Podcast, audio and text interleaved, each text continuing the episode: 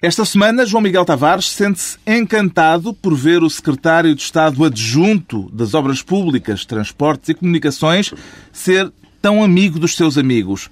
Pedro Mexia confessa-se mais descansado depois da publicação das memórias de George W. Bush e Ricardo Araújo Pereira declara-se episcopo-sindicalista para apoiar a revolta dos bispos portugueses contra o orçamento. Está reunido o Governo Sombra.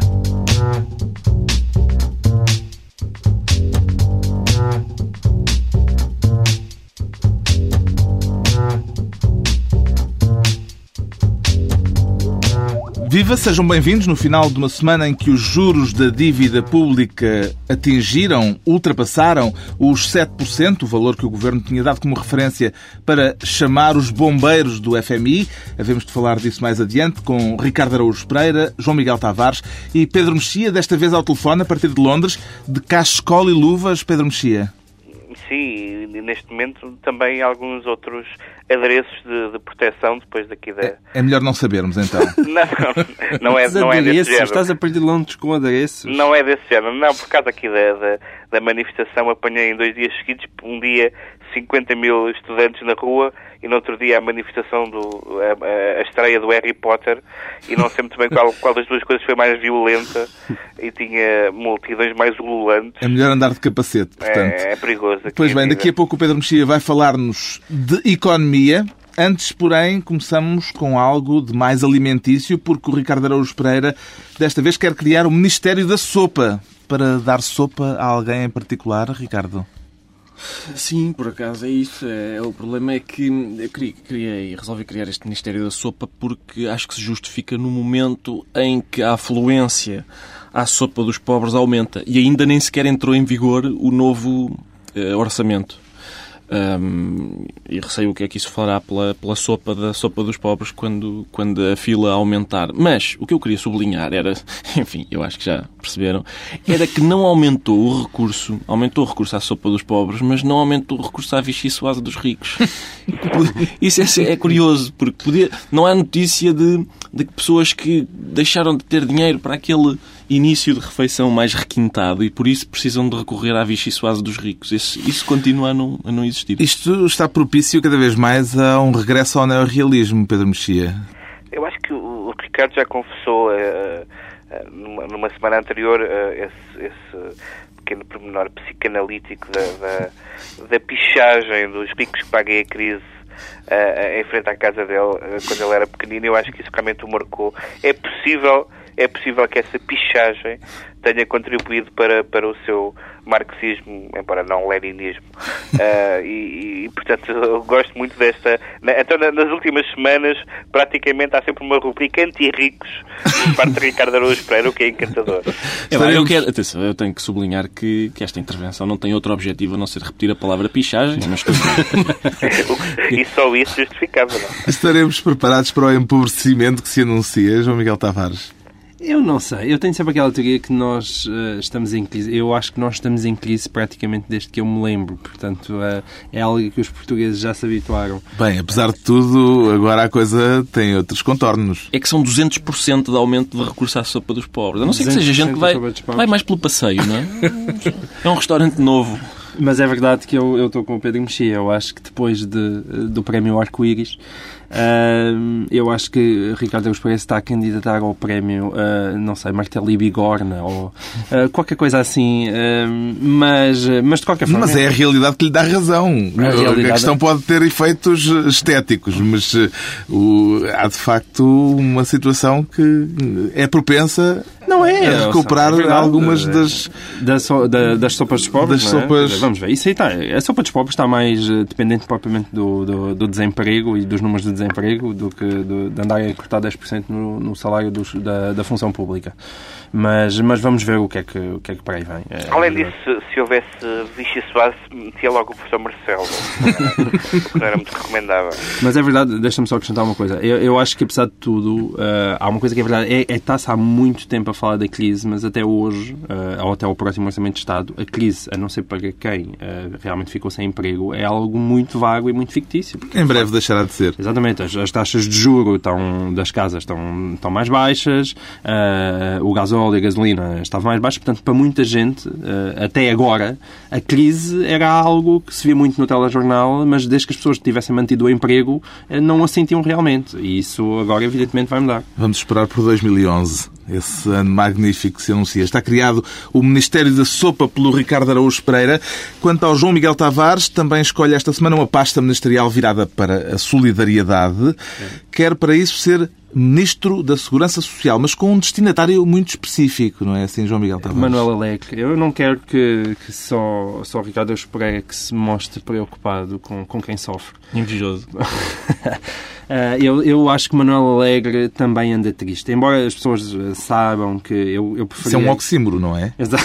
um oxímoro.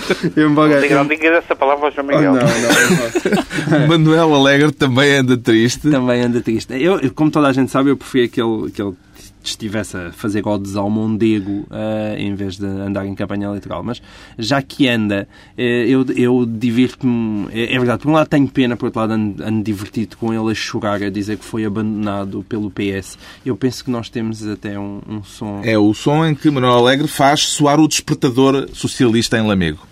Convoco os socialistas que têm que acordar, têm que despertar e têm que mobilizar, porque se eu perder estas eleições, perdemos-las todos. Isto deve ser entendido como uma queixa?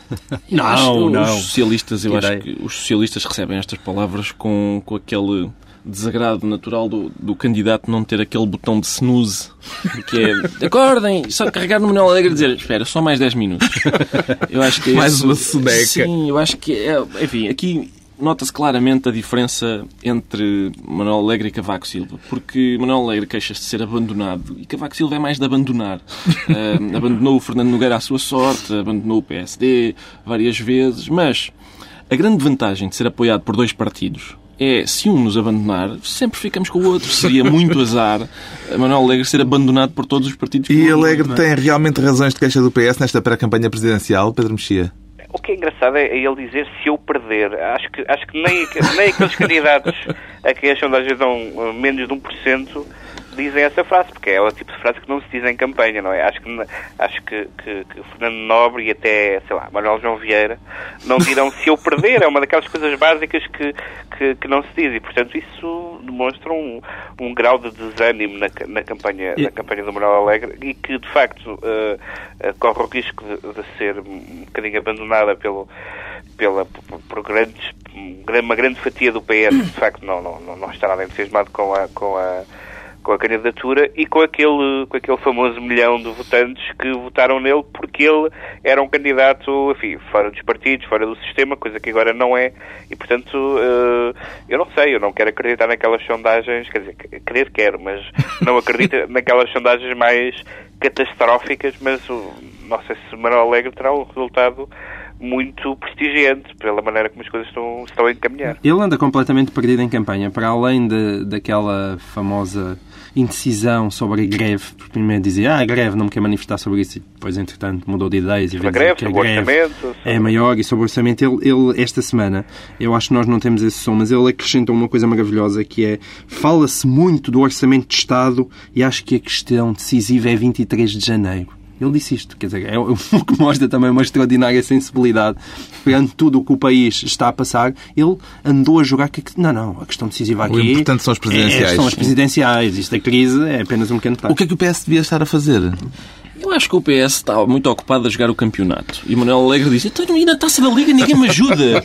É basicamente isso. Na taça da Liga que eu vou quase de certeza perder, não há aqui um apoio, não há uma preocupação com isto. E eu acho que o PS, sinceramente, acho que devia fazer o que está a fazer, que é uh, uns a tentarem apoiar José Sócrates, outros a preparar o caminho para substituírem José Sócrates. Fica atribuída a pasta da solidariedade social ao João Miguel Tavares e fica registado este seu gesto em relação ao candidato socialista. Um gesto bonito, sempre, Obrigado, como o, o João Miguel Tavares já nos habituou. E é a altura de o Pedro Mexia querer ser Ministro da Economia, mas pelos vistos por razões de ordem religiosa, não é, Pedro? Exatamente, eu, eu já tinha puxado este tema aqui há uns meses, quando, quando, quando a questão surgiu, das relações entre a, entre a Igreja Católica e a Igreja Anglicana, dizendo que, que podia haver, que se podia acontecer qualquer coisa parecida com um cisma. E, e Isso é por causa da anunciada deserção de centenas de padres da Igreja Anglicana para a Igreja Católica. E, nesta, e nesta semana também bispos. E neste momento já não se fala apenas num cisma, mas numa espécie de, de, de OPA e por, isso, e por isso o Ministério da Economia... OPA é uma palavra muito apropriada nestas circunstâncias. Exatamente. Exatamente. É, é polissemia. é uma, uma OPA da Igreja Católica. Porque o que a Igreja Católica fez foi criar regras especiais Uh, nomeadamente permitindo que, que, que, os padres e os bispos uh, tenham família, sejam casados e tenham filhos uh, e que possam... E que possam... É uma espécie como Hong Kong para a China, uma Sim, região tem, autónoma tem um especial. Tem um estatuto especial. E há uma série de, de, de, de padres e, e, agora também de bispos que estão descontentes com vários aspectos da, da Igreja Anglicana, nomeadamente com, a, com, a, com as decisões mais liberais em, em, termos de costumes tomados nos últimos anos, que estão uh, uh, a emigrar e, e, e, que se prevê, prevê alguns, alguns jornais que comecem a emigrar em massa para, para, para, a Igreja, para a Igreja Católica. Já que o Pedro Mexia colocou a questão em termos económicos, falando de uma OPA, qual é que lhe parece ser eh, a vantagem competitiva dos anglicanos, Ricardo Araújo Pereira? Dos católicos, no caso, em relação Sim. aos anglicanos? Eu, eu, para falar muito sinceramente, Carlos, eu, eu tenho pena que isto seja assim, não o contrário. Que seja a Igreja Anglicana a anexar a Igreja Católica. Isso era o que eu gostava. Porque eu tenho imensa simpatia pela Igreja Anglicana. Eu não conheço melhor razão para fundar uma igreja do que aquela que foi uh, que esteve na base da fundação uma da Igreja. Metafísica Sim, de... que é um, um, homem arranjar uma amante. Eu acho que isso é, é tão bonito isso. Quero, sérias. de todos os pontos de vista, do ponto de vista filosófico, religioso, tudo. Uh, porque é de facto uma, uma questão religiosa no sentido próprio de, de, religação com o mundo, com aquilo que o mundo tem de melhor. um, que bonito. E, portanto, tenho, tenho muita pena que, que, que seja esta vitória da, da Igreja Católica e não o inverso. Isto reabre, de certa forma, a questão do celibato dos padres, mas ao contrário, eh, porque é uma das questões que os eh, anglicanos têm. Não, isso é verdade. Ou seja, se, um, se houver um padre a católica, por exemplo, se fosse, como português, fosse padre e quisesse ser padre, o que eu fazia primeiro é ia para a Inglaterra. Tornava-me anglicano? Tornava-me anglicano, arranjava lá uma, uma um, bom, vá, tecnicamente tipo uma gaja boa e, portanto, procriava e depois saltava para a padre católica. É, é, um, um, é uma ótima ideia. Agora, o que eu gostaria de sublinhar... Isto é uma ideia, é mesmo um tuga a falar. Arranjar Sim, o esquema. Mas é bem visto, é como, como aquela gente que entra num curso universitário universitário, enfim, não, não especialmente bom, e depois pede transferência para direito. Exatamente. E... Ou aqueles tipos que entram para a medicina dentária e depois vão para a medicina. Justamente. Mas o que eu queria, de qualquer forma, sublinhar é que houve, houve um senhor chamado Jesus, não é? Que andou por aí há dois mil anos a pregar, a dizer, a pregar o bem, a, para as pessoas não pecarem, não sei o quê. E depois quais é que são sempre os motivos que levam as pessoas a saltarem-lhes a tampa no meio da Igreja Católica? Há uma coisa de como é que nós devemos de ajudar os pobrezinhos? Como é que nós devemos fazer o bem? Não. Ah, pá, os gays casaram-se, pá, as mulheres foram ordenadas, isto é inadmissível, vamos mudar para, para a Igreja Católica. Mas há, há uma, é há uma história que, o, que, que uh, João Bernardo da Costa conta num, num livro sobre, sobre, o catolicismo português, um, ehm, quando, ele, quando ele fazia parte da revista uh, O Tempo e o Modo, enfim, da, dos, dos, católicos progressistas uh, da altura, e havia, eram vários colaboradores e redatores católicos e havia um não católico que era o Vasco Valente. E eles, enfim, discutiam uh, uh, questões altamente sofisticadas e, o Vasco, e ele conta que o Vasco Valente lhes disse uma vez vocês estão a falar nisso, mas vocês vão todos deixar a igreja por causa do sexo. O resto não interessa nada. E o, e o, e o João Bernardo da Costa conta é verdade.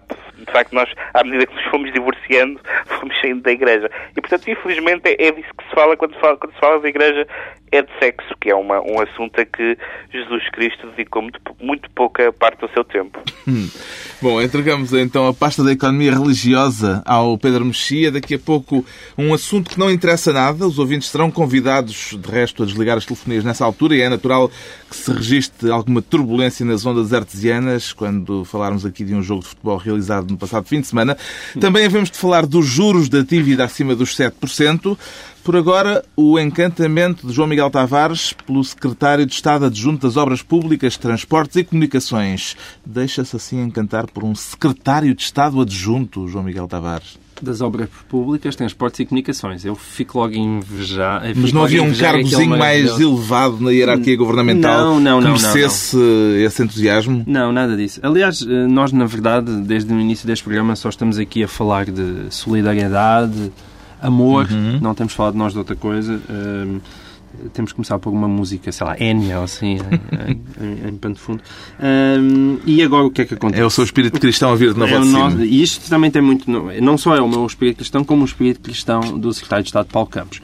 Ah, o que é que aconteceu? Ahm, ele, ah, agora surgiu a história de ter-se descoberto que dois antigos sócios dele ah, foram por si nomeados para a administração do CTT. Mas não é uma história inédita, porque em outubro de 2006 ah, já tinha existido o caso de um estudo sobre scouts que foi encomendado a uma empresa fundada por um seu adjunto. Ah, em junho de 2010, ah, houve um ex-assessor que saiu para administrar uma empresa que tinha sido escolhida para, para fornecer os chips das Scouts. E agora, este caso dos teus dois ex-sócios. Portanto, é bonito ver alguém que, que tem tanto amor pelos seus amigos. Que é amigo dos amigos. E que é mesmo amigo dos amigos. E, ah, embora isto tenha estado a ser falado, eu acho que não foi ainda devidamente sublinhado. Qual é que era a empresa que Paulo Campos detinha com os seus dois antigos sócios? Ora, era uma empresa chamada Puro Prazer, já de si, já de si um, um nome bonito. E qual foi o objetivo dessa empresa? Bom, é certo que a empresa fechou, portanto, o que manifestamente os senhores eram bons a gerir aquilo, portanto aquilo fechou logo rapidamente, mas aquilo tinha um objetivo que, é, que foi preparar a Semana Académica de Lisboa de 1995. Portanto, foi esse o objetivo da empresa. E é bonito ver isso. É bonito ver que aquela rapaziada que andou a distribuir ah, rodadas de imperiais, hoje em dia hum, gera com tanto talento os CTT. Este não foi também o dirigente socialista acusado de tentar seduzir Joana Amaral Dias eh, politicamente, claro está. Sim, politicamente, que é a meses. pior maneira de tentar seduzir, é, é a maneira que eu, que eu acho menos justificada de tentar seduzir João Eu, Amaral eu, Dias. aliás, nós tínhamos, nós tínhamos ficado a conhecê-lo por esse episódio e por ele se referir, tentando justificar a sua, eh, essa sua acusação ou, essa sua eh, a ideia de que tinha convidado, porque depois a Joana Amaral Dias eh, veio, veio dizer que não, e, e ele hum, defendeu-se referindo-se a si próprio várias vezes como Paulo Campos, eh, a jogador de futebol. Eh, ele disse várias vezes que o o Paulo Campos falou com, com, com a- com a Joana Amaral Dias eh, e não sei muito bem se é pior ter uma, uma empresa de queima das fitas chamada por prazer se falar de si próprio em terceira pessoa. São, são, dois, são duas acusações igualmente graves. E o Ricardo também ficou comovido com a ajuda aos amigos. Sim, claro que fiquei. Fiquei comovido. Eu espero que, que lhe mudem a designação de Secretário de Estado das Obras Públicas para Secretário de Estado das Obras de Caridade, porque ajudar os amigos é bonito e, sobretudo, nesta altura em que tanta gente precisa, é mais bonito ainda. E depois, eu, enfim, eu ponho em causa o Instituto do Emprego, quando as pessoas estão desempregadas, eh, fornece-lhes eh, formação profissional para que elas possam arranjar emprego com outras qualificações, mas não há nenhuma, não há nenhum curso de, por exemplo, eh, estreitar amizade com Paulo Campos, que é de facto uma, uma, uma forma muito eh, eficaz de arranjar emprego. Talvez Saber fosse quais uma são os hobbies de Paulo Campos, tentativa como é de que, solução Sim, para o problema como é do que podemos cruzar-nos com ele no campo de golfe e casualmente meter conversa. Eu gostava de um emprego no CTT, uma coisa qualquer. Fazer com que, com que as pessoas tenham mais hipóteses. Temos então o João Miguel Tavares encantado com o secretário de Estado adjunto, Paulo Campos, e o Pedro Mexia, mais ou menos no mesmo tom, sente-se não encantado, mas descansado, depois da publicação, da publicação das memórias de George W. Bush. Isso é por causa daquela parte em que o anterior presidente norte-americano assume ter autorizado o uso da tortura em Guantánamo, Pedro Mexia. É por- várias, por várias, eh, várias passagens. Eh, O, o, o livro foi publicado esta semana e, e os jornais ingleses pu- publicaram eh, suplementos inteiros só com, com certos do livro. Portanto, eu já li muitas passagens do livro, nomeadamente essas mais polémicas. Quem E- diria que o George W. Bush se tornaria um êxito literário? Bem, o, o livro tem uma tiragem de um milhão e meio de exemplares. Portanto, se vender, se vender eh, esta primeira É edição... mais que o Miguel Sousa Tavares e o José Rodrigues Não, Santos é o- juntos. é- seria o dobro da- da- do que vendeu o, livro do Obama, que é uma coisa um bocadinho... É lá, isso já não parece nada bem. um bocadinho impensável. Bom, mas eh, o, o- eu, eu digo que estou, que estou descansado porque o, o George Bush. eh, o livro, aliás, tem algumas eh, qualidades assinaláveis. a primeira é não ter sido escrita por ele, foi escrita por um, por um jovenzinho de Está Yale. Explicado. E é o, livro, as partes que eu li do livro não, não se leem mal, tem, tem alguma têm alguma clareza, são bastante mais interessantes até do que, do que, do que as do livro do, de Tony Blair. Um, e há algumas, alguns aspectos do, do, livro que me parecem interessantes, a maneira como ele se refere ao Obama com uma forma sempre cordial e uma certa. Como? Sim, sim, estamos a ah, ouvir. Uh, e uma, e uma... Com atenção, bebendo as palavras. E, uma, e daí o silêncio. Uma certa dignidade de ex-presidente que eu acho que, que, que, que, ele tem. Mas depois tenta, tenta justificar uh, muitas das é um livro muito defensivo, eh, que tenta justificar muitas das coisas do seu mandato de uma maneira terrível que é um, uh, eh, o livro chama-se Decision Points uh, e ele diz que ele defende muitas suas decisões dizendo eu fiz o que achava que estava certo. Uh, e, e a o que seria dele, espantoso era uma declaração contrária a, a essa a argumentação dele é sempre nisto. Em, em, em todos os momentos ele, ele fala da, das armas de destruição maciça ele fala da da, da redução das tropas, ele fala do Katrina, etc. E em todos os casos ele diz eu fiz o que achava que estava certo. Eh, e, e, e ele, aparentemente, tal como, tal como o Tony Blair, eh, baseia-se muito nesta espécie de ética da convicção, como se isso chegasse. E às vezes toma-nos por parvos, como, como, como, uh, é no, como acontece no caso da, do, de um dos métodos uh, do waterboarding. Do, waterboarding, portanto, que é uma simulação de afogamento.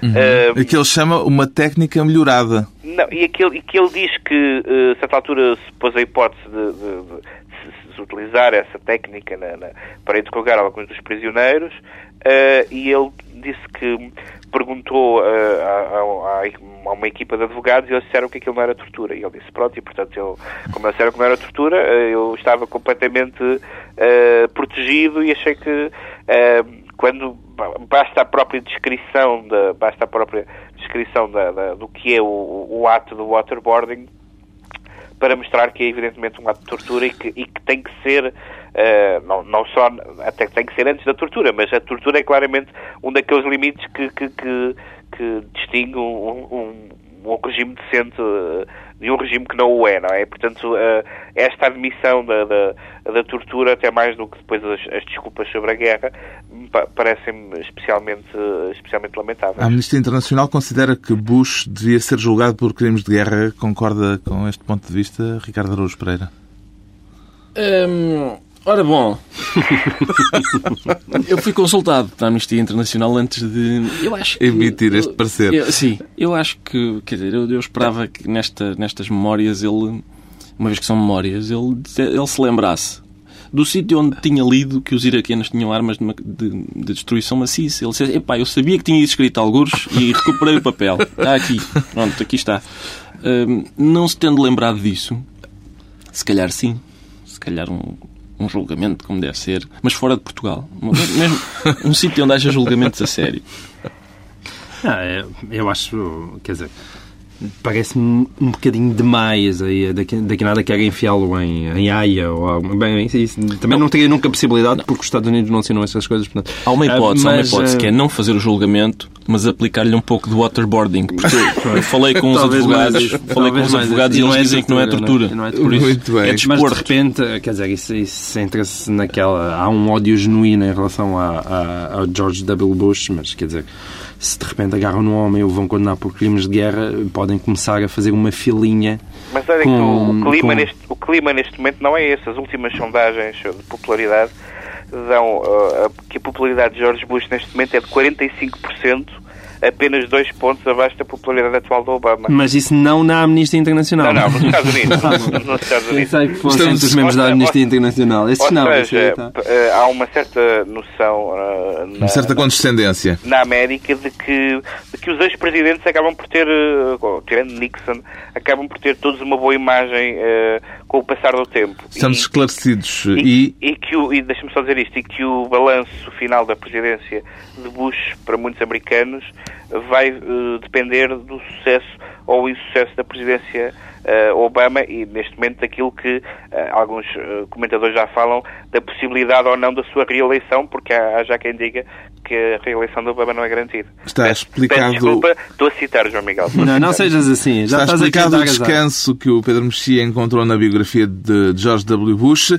O Ricardo Araújo Pereira declara-se episcopo-sindicalista, até me dá um nó na língua de só dizer isto. Temos aqui mais um neologismo à atenção dos linguistas da Academia de E Ciências. mais bispos também. E mais bispos também. E mais sindicalistas. Quer ver este seu contributo para a língua portuguesa devidamente registado, Ricardo? Gostava muito. Aliás, eu sei que... Episcopo-sindicalistas. Eu sei que há gente na Academia das Ciências que segue o nosso programa com um bloquinho. Episcopo-sindicalismo não tem a ver com aquilo do Pedro Mexia ter chamado cónego aqui há umas semanas ao hum, secretário-geral da UGT, não? Não, não. Foi, tem a ver com, com... O meu episcopal sindicalismo tem a ver com uma... Uma notícia de uma, de, uma, de uma conferência episcopal que houve. Foi uma conferência episcopal IN, no sentido de CGTP-IN, Conferência Episcopal Intersindical. Eu gostei muito daquela conferência. Foi uma conferência episcopal em que os bispos pediram aos cidadãos que oferecessem resistência a este acordo no orçamento que acham iníquo. E, portanto, eu, eu, eu li a notícia dos bispos a, a manifestarem uma, uma, uma posição de, enfim, de defesa dos desfavorecidos e pensei, mas isto é extraordinariamente próximo da doutrina de Cristo. O que é que se passa com estes bispos? A doutrina de Cristo não costuma ter esta popularidade no seio da Igreja. E, e, e foi isso, foi, foi, foi tomado dessa surpresa que me deixei ficar episcopo-sindicalista. A atitude episcopal e a atitude sindical são compatíveis, João Miguel Não, Tavares? isso são completamente compatíveis. Aliás, ninguém tem dúvidas que se há mérito na Igreja é na, naquilo que é a sua doutrina social e no trabalho que sempre fez junto dos pobres, não é? E acho que isso é, é admirado por toda a gente e verdadeiramente em Portugal substitui-se ao, ao próprio Estado inúmeras vezes, inúmeras vezes. Esse trabalho, infelizmente, não tem a atenção Uh, que, que, merece e nem a popularidade que merece, porque a maior parte das vezes os senhores bispos andam preocupados com borra borrachinhas e, e, e, outras coisas que tais. Quando, quando isso não acontece e quando se preocupam com os assuntos que realmente valem a pena, não é? Uh, falam bem. Que forma é que esta resistência justamente. civil poderá vir a assumir, Pedro Mexia? Não sei bem, eu, eu, eu, não, não, não li nada, não li nada sobre isso, não, estranhamente não, não apareceu no Times. Uh, mas... Bem, bem, bem. Boca-se nova de 2010 para Pedro Não, Mexia. mas não é- apareceu no Times, eu é não ver- li. mas é verdade que, que- Burguês, és um burguês. é verdade, é verdade que a Igreja Católica uh, nessa, nessa matéria, como noutras, estou a pensar, por exemplo, na questão da imigração, etc., tem, tem tido muitas vezes posições, posições uh, claras e, e- e- evangélicas, como, como disse o João Miguel. Um, agora, hum, também não estou muito a ver uh, o conteúdo prático Da resistência uma civil. espécie de, exato, de desobediência civil. Não, não, não, não estou a ver em que é que isso. Mas, mas o facto de da Igreja ma- manifestar a sua preocupação eh, e, portanto, intervir eh, nessa matéria não deixa de ser. Deixa A única ser coisa perigosa é que, de repente, Ratzinger pode, pode começar a cheirar a teologia de da libertação. a teologia da libertação em Portugal e ainda vem para cá excomungar toda a gente. Mas, Fica registado, Ricardo Araújo Pereira está episcopo-sindicalista e está também outra coisa qualquer, que vamos agora averiguar como definir, por causa dos funestos acontecimentos futebolísticos do fim de semana passado. Sim, tenho... Está qualquer coisa. Eu não tenho um vocabulário assim tão vasto que me permita arranjar um adjetivo. Como é que define o seu estado de espírito a respeito da obra que Annie de Blyton não escreveu, mas que teria como título Os Cinco no Dragão? Dragão, pois, não, agradeço-lhe que não a tenha escrito. Eu fiquei, enfim, desde que, que o treinador do Benfica, que o Benfica tem um treinador chamado Jesus, tem havido uma ressonância, não de verdade, como no caso de Casa Pia, mas tem havido uma ressonância teológica, sempre a rodear as decisões e, enfim, e a vida do treinador. E, portanto, nós tivemos o, tivemos o Natal no ano passado, houve muita alegria, nasceu o menino, aleluia. Ahm, neste momento... Estamos na Páscoa. Sim, neste momento estamos na Páscoa e estamos, a, estamos naquela na fase Páscoa, pois, na pai, Páscoa, porque me abandonaste, como o PS fez ao Manuel Alegre e tal. Entretanto- E eu espero, atenção, eu espero, isto é importante, espero que, como é óbvio, que venha aí a ressurreição e...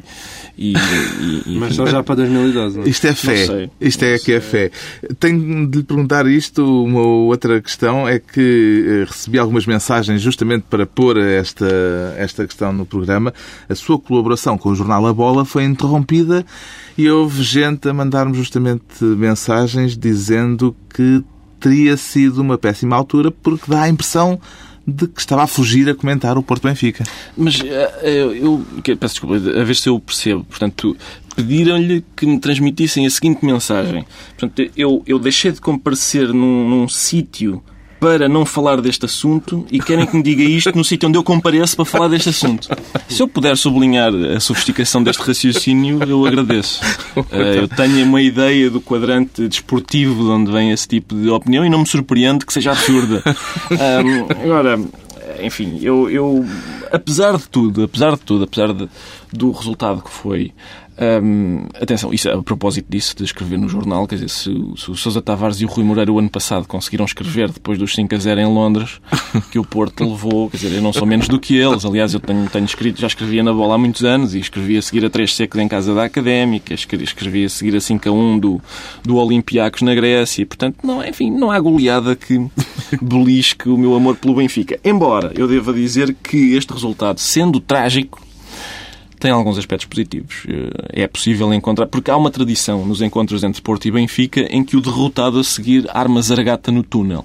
E se, quando se perde um zero, é possível agredir dois seguranças. Eu pensei que nós íamos limpar toda a frota da ProSeguro. O facto de não o termos feito hum, deixa-me alguma, algum, algum conforto. Não? Quanto ao jogo, foi mérito do Porto ou de mérito do Benfica, João Miguel Tavares? Foi, é sempre as duas coisas, não é? Eu não, não estou convencido, eu acho que... Às mesmo... vezes é mais uma do que outra. Não, não, não. Eu acho, quer dizer, não há muito a dizer. A única coisa que para um benfiquista é mais doloroso é porque nós achávamos que o reinado do Dragão iria chegar ao fim.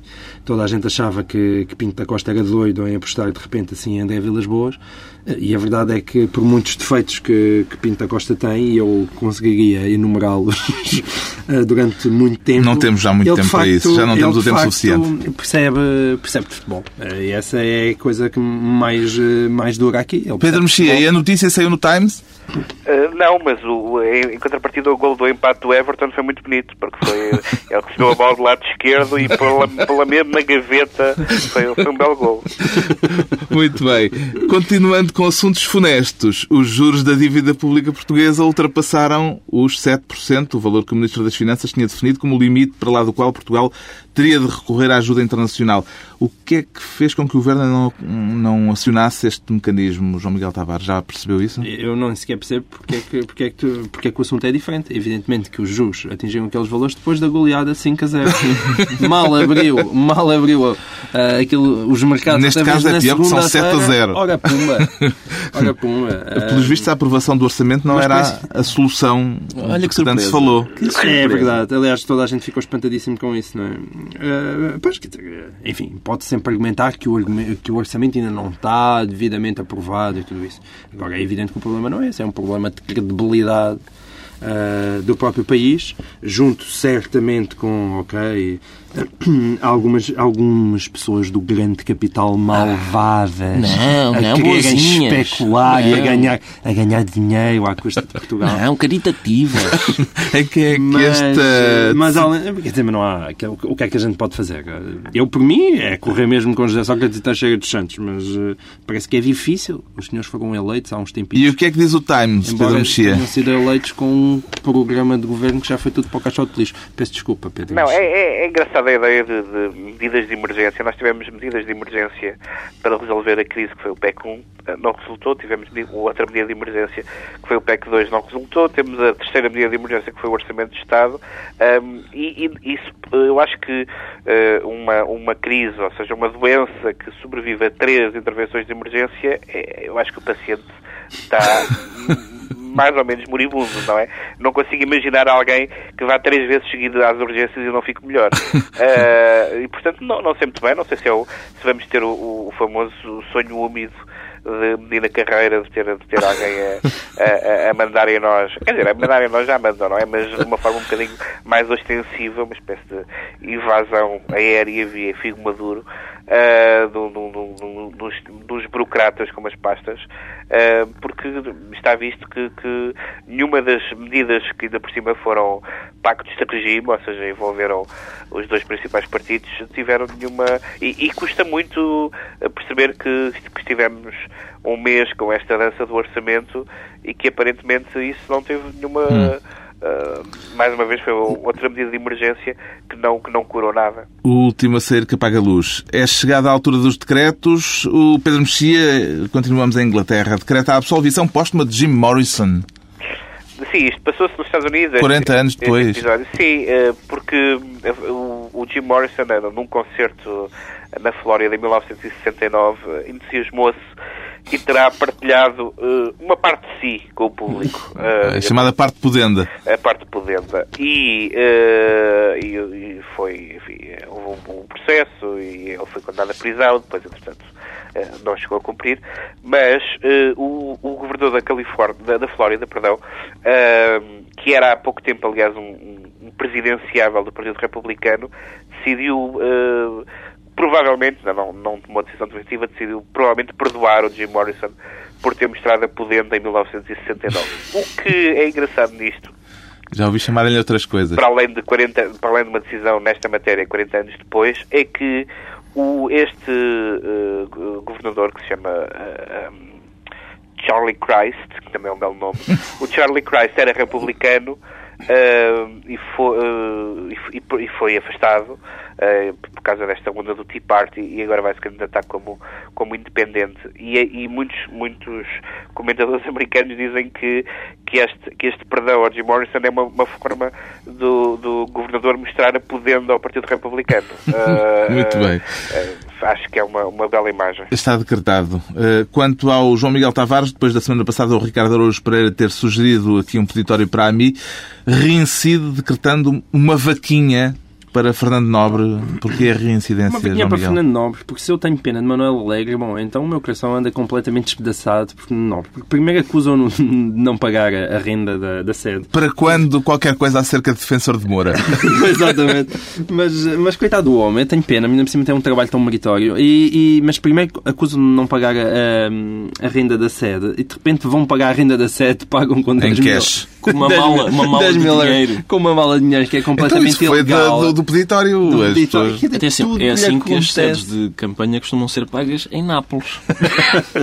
e tudo acontece ao senhor. Quer dizer, é, tenho pena do Uma vaquinha. Finalmente, o Ricardo Araújo Pereira decreta esta semana o boicote ao filme que vem aí sobre o drama dos mineiros do Chile. Sim, é, há um realizador chileno hum. que vai fazer um filme pornográfico baseado na história do, dos mineiros chilenos, com a atriz... Não é Crel de Brest? Não. Só com mineiros? Não, não, não é. Não é, não é porque vai, ter, vai ser protagonizado pela atriz Ana Karenina, uma atriz chilena aparentemente muito conhecida. Essa não era russa? Sim, eu sou sempre a favor da mistura entre a literatura, a grande literatura russa e o cinema pornográfico. E quem, quem viu o filme Guerra e Paz, Paz, Paz, sabe do que é que eu estou a falar.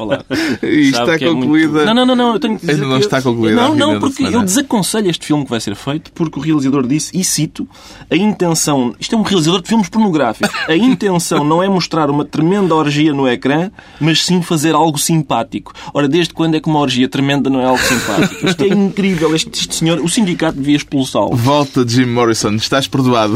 Está concluída a reunião da semana, dois, oito dias à mesma hora, à hora do costume. Nova reunião do Governo Sombra. Ricardo Araújo Pereira, João Miguel Tavares e Pedro Mexia, regressado de Londres, se o país, entretanto, não for à falência. Boa viagem, Pedro. Obrigado, até para a semana.